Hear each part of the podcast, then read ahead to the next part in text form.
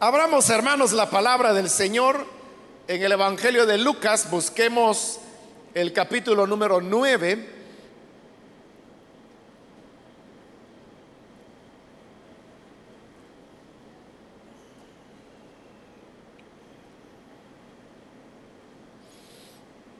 El Evangelio de Lucas capítulo 9, vamos a leer del versículo número 51 en adelante, que nos dice, cuando se cumplió el tiempo en que él había de ser recibido arriba, afirmó su rostro para ir a Jerusalén y envió mensajeros delante de él, los cuales fueron y entraron en una aldea de los samaritanos para hacerle preparativos, mas no le recibieron, porque su aspecto era como de ir a Jerusalén.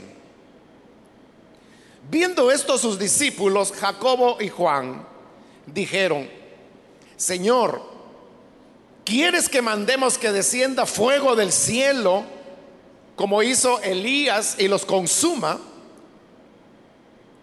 Entonces volviéndose él, los reprendió diciendo, vosotros no sabéis de qué espíritu sois, porque el Hijo del Hombre no ha venido para perder las almas de los hombres, sino para salvarlas y se fueron a otra aldea.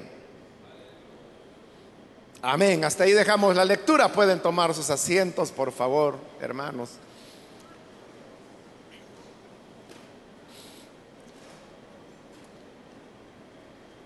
Hemos leído, hermanos, en esta ocasión el relato que Lucas nos presenta de cómo el Señor Jesús fue rechazado por los samaritanos, quienes no quisieron recibirlo. Para entender el porqué de este rechazo, es necesario, hermanos, poder explicar un poco de qué elementos habían detrás de ese rechazo y que también se puede evidenciar en el capítulo 4 del Evangelio de Juan, cuando el Señor Jesús precisamente está pasando de nuevo por esta región de Samaria y se encuentra con la mujer samaritana. Jesús llega y le pide que le dé de beber. Y la mujer se sorprende y le dice, ¿cómo es que tú siendo judío, me hablas a mí que soy una mujer samaritana. Y el Evangelio de Juan hace la aclaración que judíos y samaritanos no se llevaban. Entonces, hermanos, uno puede encontrar que la relación entre judíos y samaritanos iba muy mal. Y también se nota en el pasaje que hoy acabamos de leer, en donde Jesús no es recibido porque él era judío y los que habitaban ahí en la región de Samaria, pues obviamente eran los samaritanos. Ahora, la explicación de esto, hermanos, era toda una historia que para el momento en que ocurre esto, tenía ya siglos de venir gestándose. Todo comenzó cuando se produce la, deportación. Es verdad, hermanos, que eh, Judá, que es la parte donde estaba Jerusalén y consecuentemente ahí estaba el templo también, ellos fueron deportados por los caldeos, por los babilonios. Pero la parte norte, que era lo que se llamaba Israel, ellos fueron deportados antes por los asirios. Y eso es algo que usted lo puede leer, eh, sobre todo en los libros de Reyes. En el libro de Reyes es donde se encuentra. Y tal vez usted recuerda la historia que dice que los israelitas de las tribus del norte son deportados a Asiria. Y el rey de Asiria lo que hace es que trae pueblos gentiles para que moren en la tierra que había sido de Israel. Pero sucede que como ellos eran paganos, ellos no tenían conocimiento de Dios. Y entonces comenzaron a servir a sus ídolos en lo que había sido la tierra de Israel. Dios se enojó por eso y dice la Biblia que comenzaron a aparecer animales salvajes que devoraban a estos habitantes que el rey de Asiria había traído. Cuando eso ocurrió, los asirios rápido llegaron a la conclusión que lo que sucedía era que el Dios de los israelitas estaba enojado porque los pueblos gentiles que ellos habían llevado no estaban viviendo de acuerdo a lo que eran las normas de ese Dios. Y efectivamente esa era la razón. Entonces el rey de Asiria tomó la decisión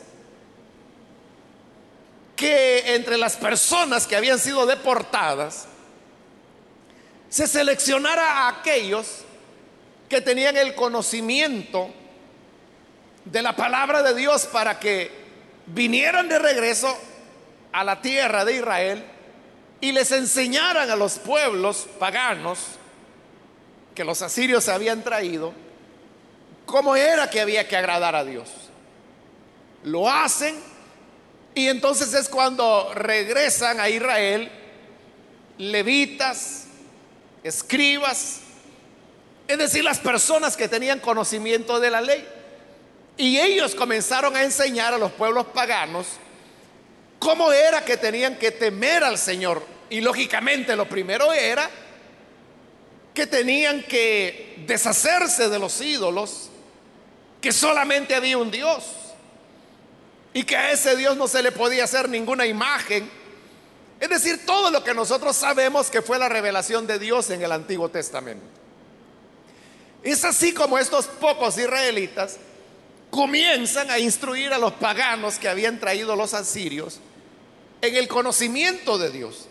Y estos pueblos gentiles tienen una especie de conversión, digamos, porque ellos comienzan a desarrollar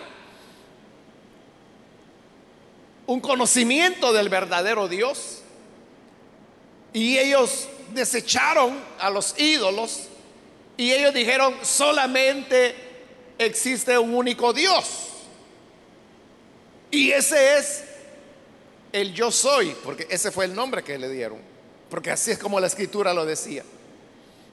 Bueno, ellos llegaron a, formar todo un cuerpo de creencias que estaba basado en la palabra de Dios y que trataba de seguir en la mejor manera la obediencia a los preceptos del Señor. Pero note algo importante. Estos que ahora estaban creyendo en el Señor eran gentiles. Pero como había algunos israelitas que habían sido traídos para que les enseñaran, ellos comenzaron a casarse los hombres con las hijas de estos paganos, ahora convertidos al judaísmo. Y los judíos comenzaron a entregar sus hijas a estos paganos que eran los convertidos. Mientras esto sucedía en el norte, al sur, que era donde estaba la tribu de Judá, es donde esto es invadido por los caldeos. Jerusalén y el templo es destruido y son deportados y así pasan los 70 años que habían sido profetizados por Jeremías. Al terminar los 70 años, usted conoce la historia, regresa una buena parte de, judíos, estos eran judíos puros, que venían de la deportación, pero que no se habían mezclado con naciones extrañas. Entonces vuelven a Israel y la historia usted la puede leer ahí en el libro de Esdras, en el libro de Nehemías, de cómo ellos vuelven, reconstruyen la ciudad y luego reconstruyen el templo también. Es decir, se restablece el culto al Señor. Pero cuando ellos vuelven, las tribus que eran del norte y que de ahí en adelante se va a llamar Samaria, ellos también están sirviendo a Dios. Pero hay una gran diferencia. Y es que los judíos que volvieron de Babilonia y que ahora habitan Judea, ellos sabían perfectamente que ellos eran judíos puros. Y por eso es que cuando el templo es restablecido, ahí lo dice el libro de Esdras, que ellos seleccionan a los levitas porque ellos sabían lo que Moisés había dicho claramente, que Dios había elegido a la tribu de Leví, es decir, a los levitas para que sirvieran dentro del templo.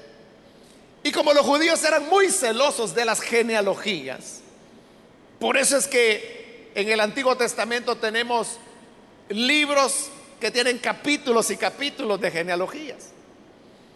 Entonces ellos llevaban un registro de quienes verdaderamente eran levitas y a ellos les dieron el sacerdocio porque así lo había dicho Moisés.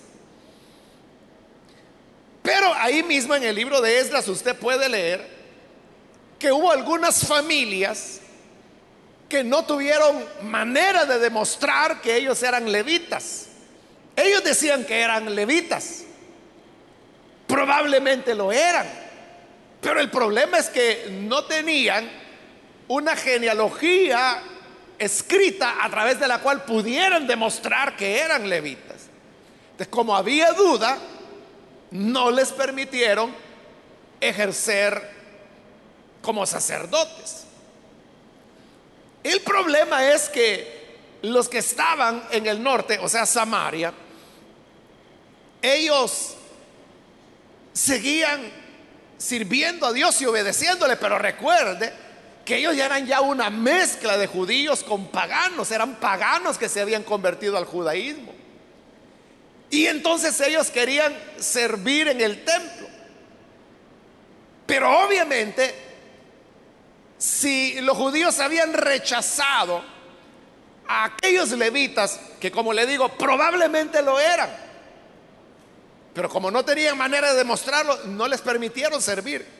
Menos iban a dejar que, sirvieran los samaritanos, sabiendo cómo era el origen de ellos, que es el que les he mencionado. Ahí es donde comienza la pugna entre samaritanos y judíos.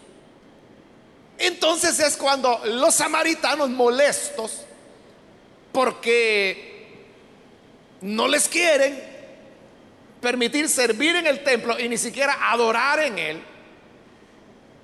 Entonces lo que los samaritanos hacen es que ellos construyen su propio templo. Y lo construyen en un monte que se llamaba Gerizim, que quedaba en Samaria. Entonces vea, ahora había dos templos. Estaba el templo en Jerusalén, que era donde servían los judíos y como las escrituras que nosotros tenemos son escrituras judías, solamente se hace mención de ese templo. Porque para ellos era el único templo que había. Y en realidad el Señor así lo había dicho. Que habría un único lugar de adoración.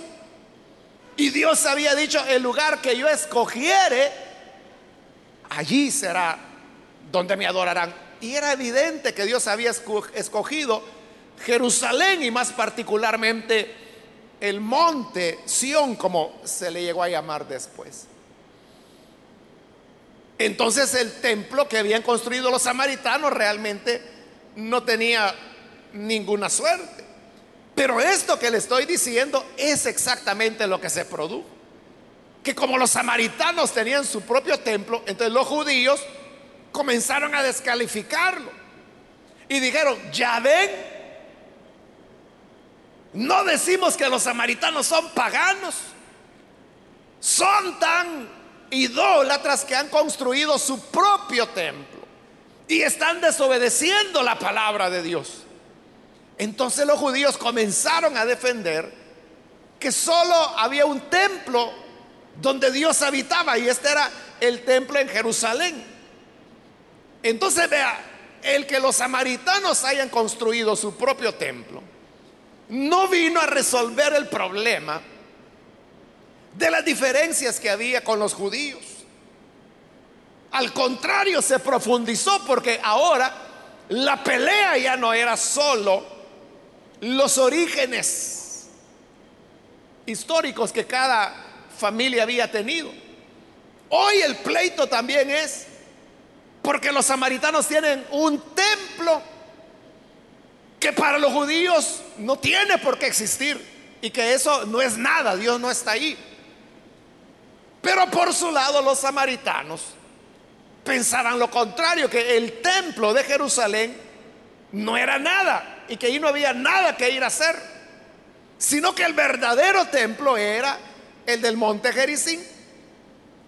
Ahí es donde los judíos se sienten molestos por eso y comienzan a exaltar el tema del templo. Y así es como se va creando la imagen y la idea que el templo era el corazón de la tierra, que Dios estaba allí, que eso era sagrado.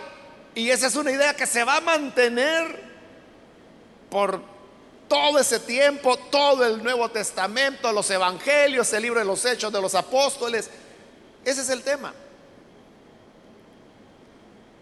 Pero eso no fue todo, hermanos.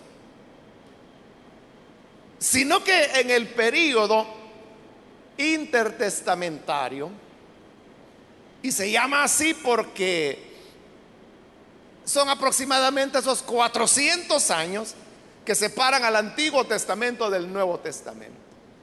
Usted sabe que en la Biblia no tenemos ningún libro que se haya escrito en esa época, no conocemos esa historia. Historia se conoce porque está escrito en otros libros que las iglesias protestantes y evangélicas no reconocemos como inspirados, como por ejemplo el libro primero de Macabeos.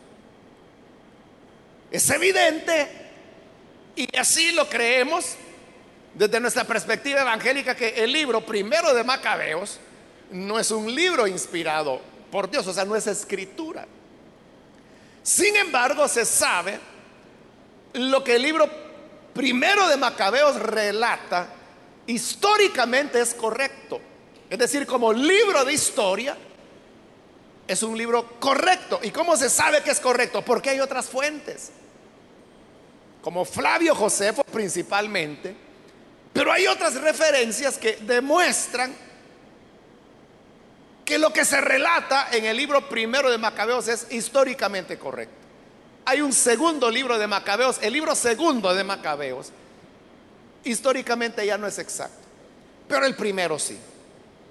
Si usted alguna vez quiere saber qué pasó entre los dos testamentos, yo le recomiendo que lea el libro primero de Macabeos, lo puede encontrar en cualquier Biblia católica. Es apasionante, hermano, lo que ocurrió ahí. O sea, es tremendo los acontecimientos que se dieron. Y, si usted se entera de qué acontecimientos se dieron entre los dos testamentos, allí usted va a poder entender, por ejemplo, el libro de Daniel. Porque los personajes de los cuales Daniel profetizó, usted los va a encontrar en el libro de Macabeos. Ahí está el cumplimiento de las profecías de Daniel. Y usted va a entender otras profecías como la de la bestia que nosotros popularmente le llamamos anticristo, ¿verdad? Pero la Biblia le da el nombre de la bestia. Si usted lee el libro de Macabeos, ahí va a entender que es la abominación desoladora. Y como la abominación desoladora, Jesús la puso como anticipo de lo que será la venida de la bestia o hijo de perdición, como también le llamó él. Entonces, entendiendo lo que hizo Antíoco Epífanes, que así se llamaba el personaje que aparece en el libro de Macabeos, él es figura de lo que va a ser el anticristo o la bestia. leyendo el libro usted puede entender qué es lo que viene para el futuro. Bien, pero lo que le quiero decir es que básicamente lo que ocurrió y que relata el libro de Macabeos es que los Seleucidas, que así se llamaba una de las cuatro partes en las cuales se dividió el imperio griego, invadieron Israel y profanaron el templo y querían obligar a los israelitas a que no guardaran los diez, los diez mandamientos, que no se circuncidaran. Es una opresión increíble la que Israel vivió. Pero entonces es cuando se levanta una familia que llevaba por nombre los macabeos, porque el padre de ellos era Simón Macabeo y él tuvo varios hijos. Por eso se le llamaba los macabeos y de ese nombre es que toma título el libro. Los macabeos eran una familia pequeña, pero que cobran fuerza y se indignan por lo que está ocurriendo en Israel y entonces ellos comienzan a luchar contra los Seleucidas. Los Seleucidas, hermanos, era una potencia militar. Y ellos, los macabeos, eran solamente una familia. ¿Cómo iban a luchar contra los Seleucidas? Que eran expertos en guerras, que utilizaban los elefantes, por ejemplo, como arma de guerra. O sea, a nosotros hoy nos puede parecer ridículo, ¿verdad? usar elefantes como arma de guerra, pero en la época nadie podía detener un elefante. Será como el equivalente a un tanque hoy en día. ¿Cómo derrotar a ese tremendo ejército? Entonces lo que hacen los macabeos es que comienzan a dar golpes pequeños y se apartan. Golpes pequeños y se, y se apartan. Están en una montaña, entonces ellos bajan, golpean y se esconden en la montaña. Eso es lo que modernamente se llama guerra de guerrillas, que no es una guerra de posiciones, sino que es lo que le estoy diciendo, golpear y desaparecer, golpear y desaparecer. Pero en eso que ellos van haciendo de golpear y desaparecer, golpear y desaparecer, comienza a despertarse la moral del pueblo de Israel. La historia, como le digo, es apasionante. Hay mucho heroísmo, hay martirio, hay... Es admirable, es la pasión que ellos tenían por la causa de Dios. Porque eso los motivaba, no era un sentido político, no era soberanía nacional, era el tema del celo por Dios. Es fantástico leer ese libro. Bueno, para no hacerle larga la historia, Israel termina levantándose y ocurre lo increíble, lo que nadie esperaba. Y es que derrotan a los Seleucidas y los expulsan.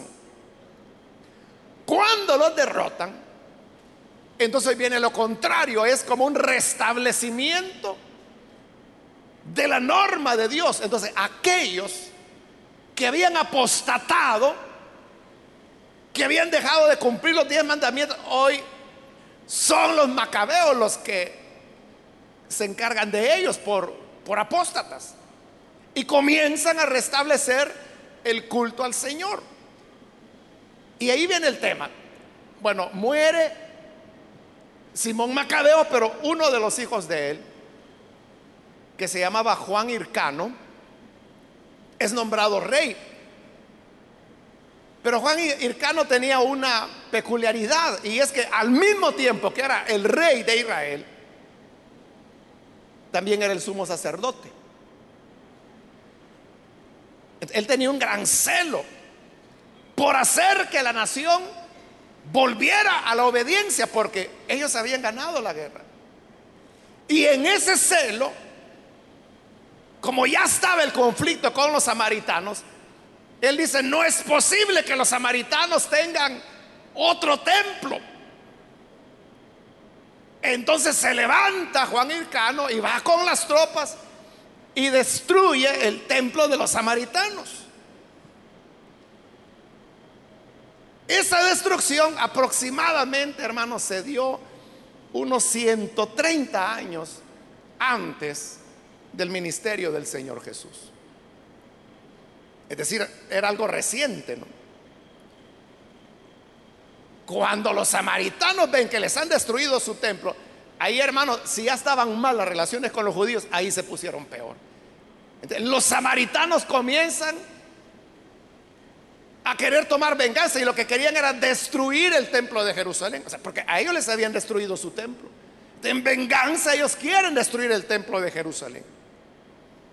Pero recuerde que para entonces los judíos habían desarrollado una fuerza militar que había vencido a los Seleucidas. ¿Cómo no iban a vencer a los samaritanos? No pudieron los samaritanos destruir el templo de Jerusalén. Pero entonces los samaritanos dijeron, bueno, nos destruyeron el templo que teníamos en el monte, pero el monte está ahí, que era el monte Jericín.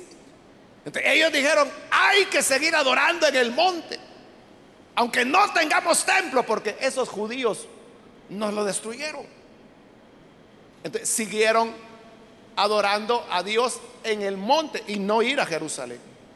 Eso es lo que la mujer samaritana le dijo a Jesús, como le digo, unos 130 años después de esos acontecimientos. ¿Se acuerda? La mujer samaritana le dijo, ustedes los judíos dicen que hay que adorar en el templo. Y nuestros padres dicen que hay que adorar en el monte. La mujer se lo dice a Jesús para que Jesús le, diga qué opina, qué dice él. Si es en el templo o es en el monte que hay que adorar. Entonces, por todas estas razones que he mencionado, hermano, samaritanos y judíos se odiaban. Porque era una historia de siglos, de diferencias. Y esa era la razón por la cual los samaritanos no hospedaban a ningún judío. Y vea que faltar la hospitalidad en el siglo primero, que es la época cuando se escribe el Nuevo Testamento. Eso era, hermano, una cosa gravísima. Era una de las peores faltas que cualquier pueblo, ciudad o comunidad podía cometer. No tenemos, hermanos, nosotros en nuestra cultura un concepto igual, entonces nos cuesta entenderlo. Porque si usted no quiere recibir a nadie en su casa, usted le dice, fíjese que mi casa es chiquita y no cabemos. Y se acabó. Y eso a usted no lo pone en vergüenza ni nada. O quizás no tiene ganas. Simplemente no tiene ganas. Entonces viene y le dice, fíjese que no lo puedo recibir porque estoy ocupado. Y quizás no es cierto, pero es una excusa para no recibirlo. Pero eso, hermano, en el siglo primero era imperdonable. O sea, no podía ser. Era lo peor. Pero eso es lo que los samaritanos hacían. No le daban hospedaje a ningún judío. Por estas diferencias que hemos hablado. ¿Qué es lo que ocurre aquí en el pasaje? que dice que cuando llegó el momento en que Jesús se decidió que había de ser recibido arriba, es decir, que había llegado el momento de su entrega en la cruz, el versículo 51 dice que afirmó su rostro para ir a Jerusalén. Es decir, él se decidió, resolvió ir a Jerusalén. Pero en su camino a Jerusalén, que ocupa la mitad del Evangelio de Lucas, el relato de, de Galilea a Jerusalén, es la mitad del Evangelio de Lucas. Él tenía que pasar por Samaria, porque recuerda, Jesús estaba en Galilea, ahí se había movido todo el tiempo. Luego estaba Samaria y más al sur Jerusalén. Para llegar a Jerusalén había que pasar por Samaria.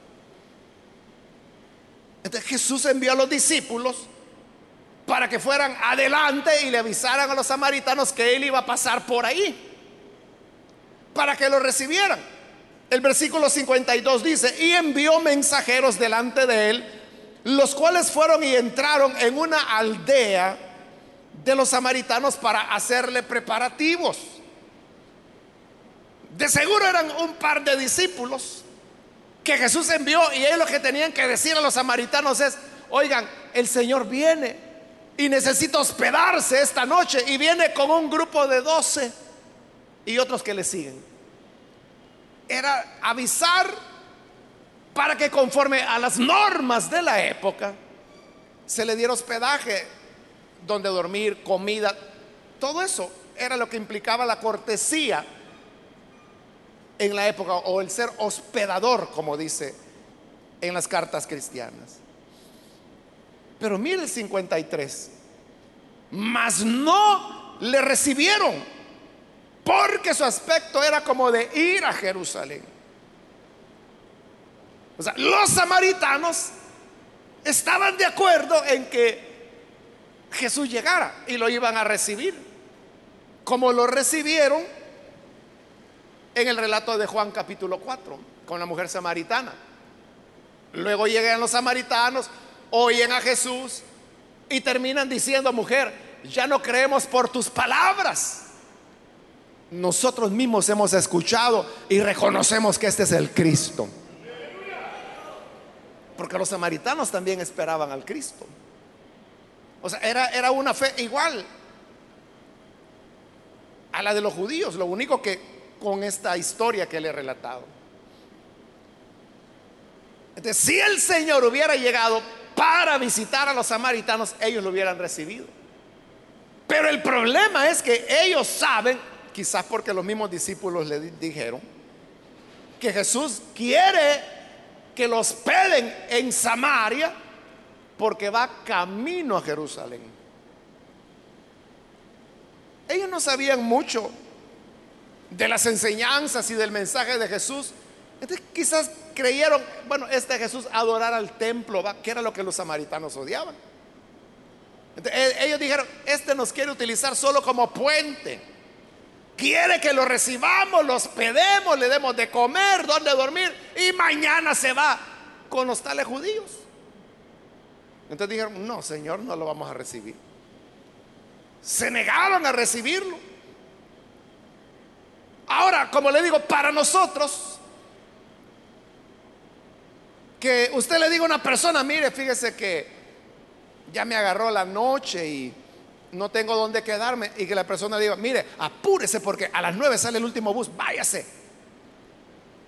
O sea, usted sabe que lo que están haciendo es que se están deshaciendo de usted, pero puede incomodarlo, pero eso no, no es un gran problema y tampoco va a avergonzar al que no lo está recibiendo. Pero en esta época, no hospedar a una persona era lo más bajo que alguien podía hacer. Era lo más vergonzoso, pero a los samaritanos no les importaba. Hay que digan lo que quieran decir, decían los samaritanos, pero si va para Judea, este no lo recibimos. Y como eso era una grave falta social, los discípulos se enojaron.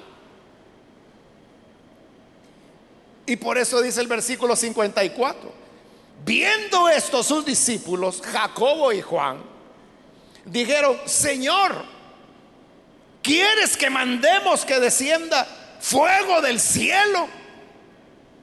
Como hizo Elías y los consuma. Es decir, Jacobo y Juan, que eran judíos, ellos tienen todo ese trasfondo de siglos de historia que le he mencionado. Ellos son de la idea que los samaritanos son despreciables, que son paganos, que son peor que gentiles. Totalmente rechazados. Entonces, como todo el mundo los odiaba, ellos se suman al odio. Y no solo expresan el odio, sino que le van y le dicen, Señor, ¿quieres que hagamos descender fuego del cielo para que los mate a todos? Los manuscritos más antiguos no, mencionan a Elías. Eso es algo que comenzó a aparecer en copias posteriores. Por eso es que la NBI no lo pone. La NBI dice, cuando los discípulos, Jacobo y Juan vieron esto, le preguntaron, Señor, ¿quieres que hagamos caer fuego del cielo para que los destruya? Eso es lo que dicen los manuscritos más antiguos y más confiables. No hace mención de Elías. Pero probablemente ellos estaban pensando en Elías, ¿verdad? Que fue el que hizo descender fuego del cielo. Entonces, el punto es este. Jacobo y Juan están, hermanos, en la idea de toda la gente. Están en, en, la idea cultural que había que odiar a los samaritanos. Y por lo tanto, ¿qué mejor? Ya que andamos con Jesús, que hagamos descender fuego del cielo y los queme de una vez y se acaba para siempre esta generación de, de perversos paganos. Estaban conectados con el pensamiento del mundo. Dice el versículo 55 que entonces, volviéndose él, el Señor Jesús, los reprendió.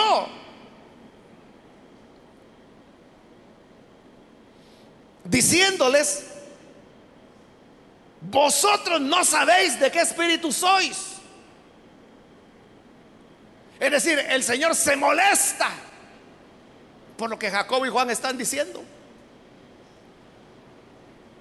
Y les dice, ustedes no saben de qué espíritu son, es decir, no saben de qué lado están.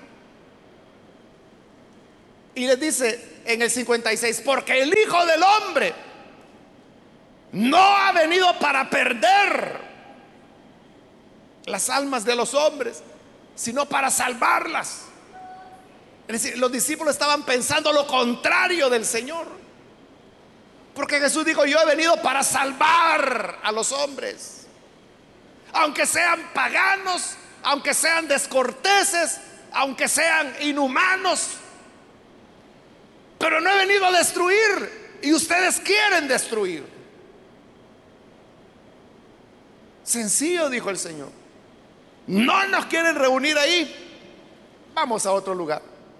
Y así termina el versículo 56 que dice, se fueron a otra aldea. Eso era todo lo que había que hacer. No me quieren en esta aldea, voy a otra, punto. Pero eso no tiene que arrastrar a las personas a ponerse en un espíritu contrario al de Jesús. Un espíritu contrario a la enseñanza del amor y la misericordia que él había venido a traer y que no vino para destruir al pecador sino que para que el pecador proceda al arrepentimiento, darle oportunidad de salvación. Entonces, le he relatado, hermanos, todo esto para que usted entienda cómo existe un peligro. Y el peligro es que los creyentes, al igual que los discípulos de Jesús, ellos creían en Jesús. Se habían andado con él todo el tiempo, pero no han entendido el cristianismo. No han entendido el mensaje de Jesús. Por eso el Señor les dijo, ¿y de qué lado están ustedes? ¿De qué espíritu son? ¿Son del espíritu de Dios o son del espíritu de Satanás? Porque lo que están diciendo es contrario a lo que yo digo. Que no vine para destruir, vine para salvar. Pero ¿por qué ellos están pidiendo destrucción y fuego para que queme a todos los desgraciados samaritanos? ¿Por qué lo están pidiendo? Porque culturalmente eso es lo que habían aprendido desde niños. Desde niños les habían enseñado que los samaritanos eran ratas. Desde niños habían escuchado que los samaritanos eran peor que paganos. que los samaritanos no respetaban el templo y que por lo tanto no respetaban a Dios. Entonces ellos decían, hay que acabar con esas cucarachas. Pero eso era la cultura. Cultura que Jesús había venido a romper. Porque Él les dice, yo no vine para destruir. He venido para salvar. Esta reflexión, hermanos, es muy importante. En los tiempos que vivimos hoy en día. Porque usted sabe que las personas en general,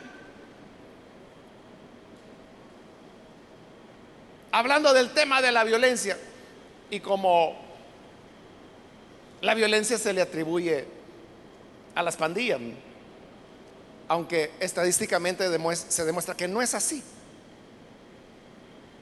El 30% de los asesinatos que se producen en el país son producidos por pandillas, el otro 70% no.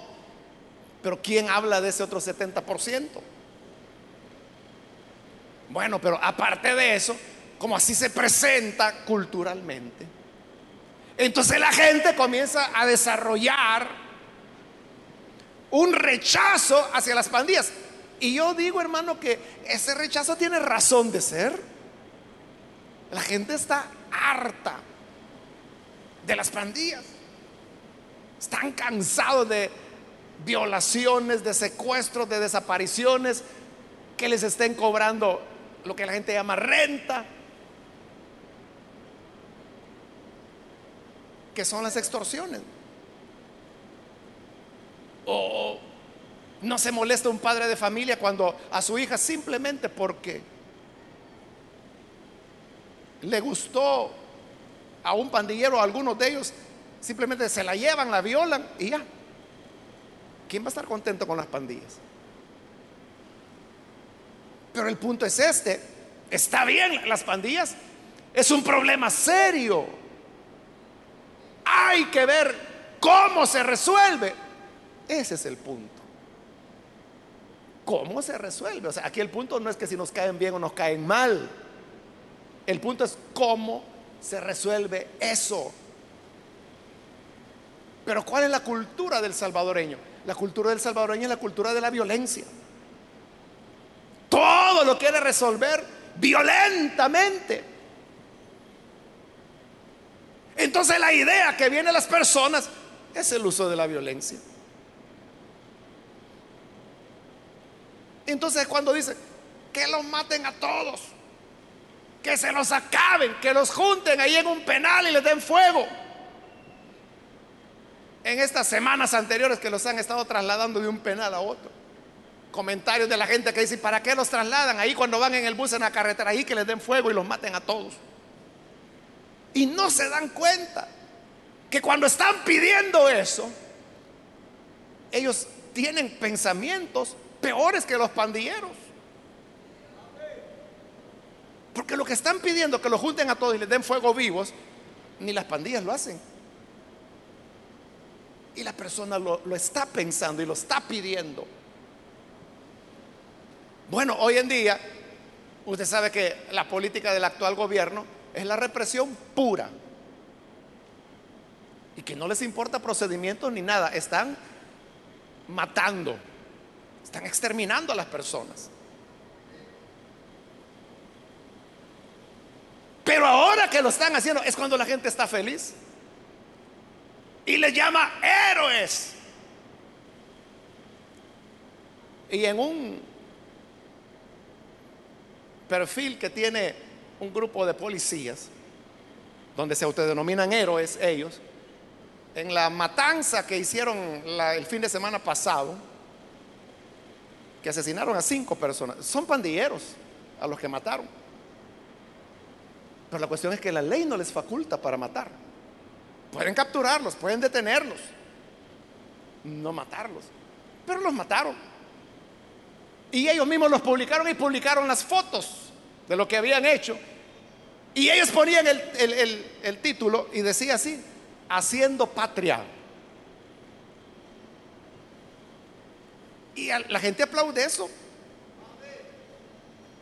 A la gente le gusta. Porque es el pensamiento de Jacobo y Juan. Que caiga fuego y los mate a todos. Que se acaben esas cucarachas. Y Jesús les tuvo que decir, ¿de qué espíritu son ustedes? Es que vea, si vamos a ser creyentes, no podemos ser creyentes solo de Biblia bajo el brazo. Que la andamos ahí como que si fuera el desodorante.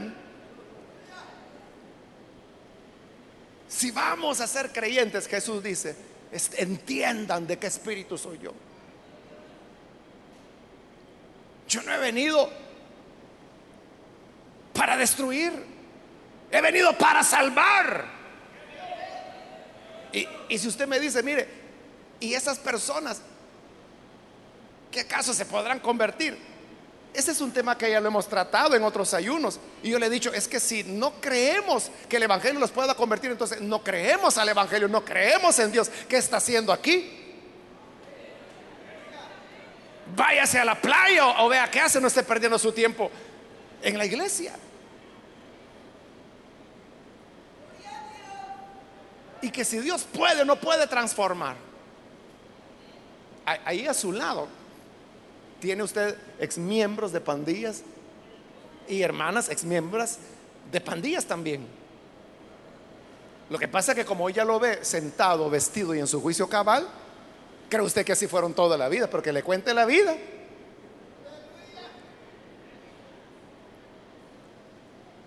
Entonces, ¿puede o no puede cambiar el Señor? Comenzando por usted mismo, ¿qué era usted antes de conocer al Señor?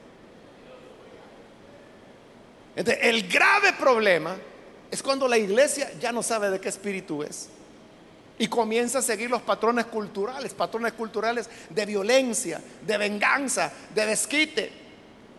Y vea que por no entender qué es lo que produce la violencia, como no, se entiende o no se quiere Quizás sí se entiende, lo que pasa es que políticamente no conviene. Porque para sanar un mal, usted tiene que saber qué lo origina. Si usted tiene un temor, un tumor cerebral, usted se puede tomar las aspirinas que quiera para el dolor de cabeza, pero el tumor no se lo va a quitar. Hay que ir a la raíz. ¿Cuál es la raíz? El tumor. Bueno, ¿cómo se hace con este tumor? Cirugía, rayos. ¿De qué manera? Hay que ir a la raíz. Si no se entiende, y yo creo que sí entienden, ¿qué produce la violencia? Pero políticamente no rinde. Entonces, ¿qué es lo que hacen? Dan lo que la gente pide. ¿Y qué pide la gente? Matanzas. Entonces comienzan a matar. Y la gente comienza a aplaudir. Pero ¿qué produce eso? Yo le pregunto, desde que comenzaron a matar, más consistentemente han venido matando en los últimos dos años, pero este año ha sido terrible en matanzas.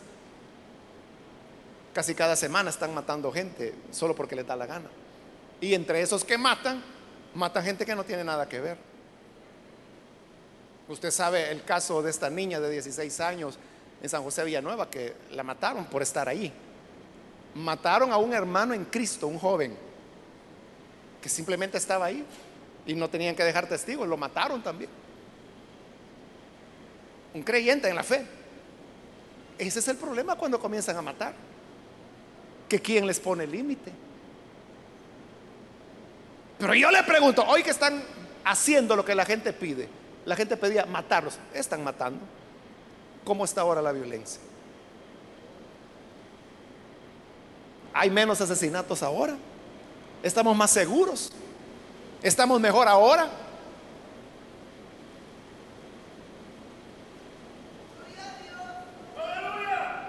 Desde el año 2010 hasta el año 2014, Honduras ha sido el país más violento del planeta, con los muertos que llevamos hasta este momento, hasta ahora, agosto. No ha terminado el año, pero con los muertos que llevamos hasta agosto, ya le ganamos a Honduras ya somos, o sea, hay que esperar que termine el año para que las Naciones Unidas diga que El Salvador es el país más violento del planeta. Pero ya lo somos. Entonces, mire, cuando la gente pide muerte, El gobierno complaciente da muerte. ¿Y cuál es el resultado? Más muertes. ¿O acaso hoy la gente no está afligida? ¿Acaso la gente hoy no dice, es que hoy ya no hay lugar seguro? Hoy mejor ya no salgamos. Hoy mejor es estar en la casa. ¿No dice eso la gente? ¿Qué pasó? Y no era lo que, era lo que tú pedías. No pedías que mataran más. Ese es el resultado. ¿Por qué es el resultado? Porque desde hace años venimos diciendo que a mayor represión, mayor violencia. Y si usted no ha faltado estos ayunos, usted me ha oído por cinco años y nueve meses decir que a mayor represión, mayor violencia. No quieren entender, yo creo que sí lo entienden, pero son ciegos porque quieren darle a la gente lo que la gente pide. ¿Para qué? Para que la gente vote por ellos otra vez. Pero ¿qué ha ocurrido? Lo que hemos venido diciendo era mentira o se está demostrando cada día que es verdad.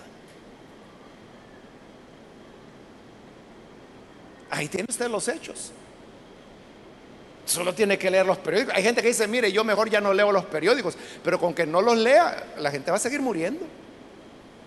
Que usted no quiera saber, eso es cerrar los ojos ante la realidad. Pero la realidad es esa, y lo peor es que cada vez más y más cerca le va a tocar esa realidad. Hay personas que no tienen nada que ver y están siendo asesinados. Ahí tiene usted el caso del pastor que mataron esta semana. ¿Cuál fue el problema de él? Ir a una venta de repuestos a comprar. Eso fue lo malo que hizo. Entonces ya no se puede comprar en este país.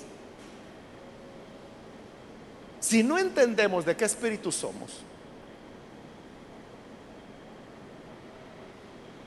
vamos a llegar a ese punto que ya no se va a poder usar un transporte, los niños ya no van a poder estudiar, ya no se va a poder comprar, ya no se va a poder ir al mercado, ya no habrá lugares seguros. Entonces Jesús les dijo a Jacobo y Juan, ¿de qué espíritu son ustedes? ¿Y sabe por qué le estoy diciendo esto?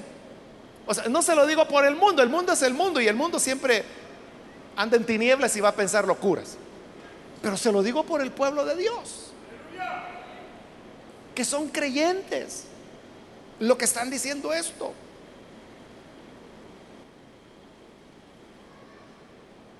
Los que están diciendo, está bueno, felicitaciones, más deberían matar.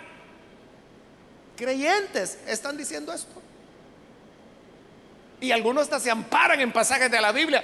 La Biblia dice ojo por ojo, vida por vida. Así que si mataron hay que matarlos.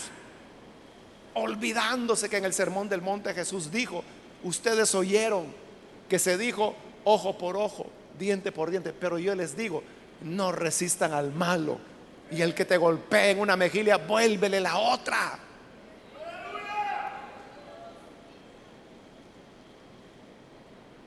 En una ocasión que yo dije eso, que había que poner la otra mejilla, alguien me dijo, no hermano, me dijo, ¿a dónde queda su honor? Me dijo. Y yo le dije, ese es el más grande honor de cualquier creyente, poner la otra mejilla y no rebajarse a las reacciones animales del mundo. Entonces, ¿de qué espíritu somos? Un hermano que está haciendo un trabajo en estos días eh, con mesas de consulta sobre diversos problemas nacionales, salió el tema de la seguridad. Mesas de creyentes, creyentes. Y al tocar el tema de la seguridad, él me decía, en tres mesas diferentes, él me decía, estoy sorprendido, me dice, porque en las tres mesas hablaron de limpieza social, es decir, de exterminio creyentes.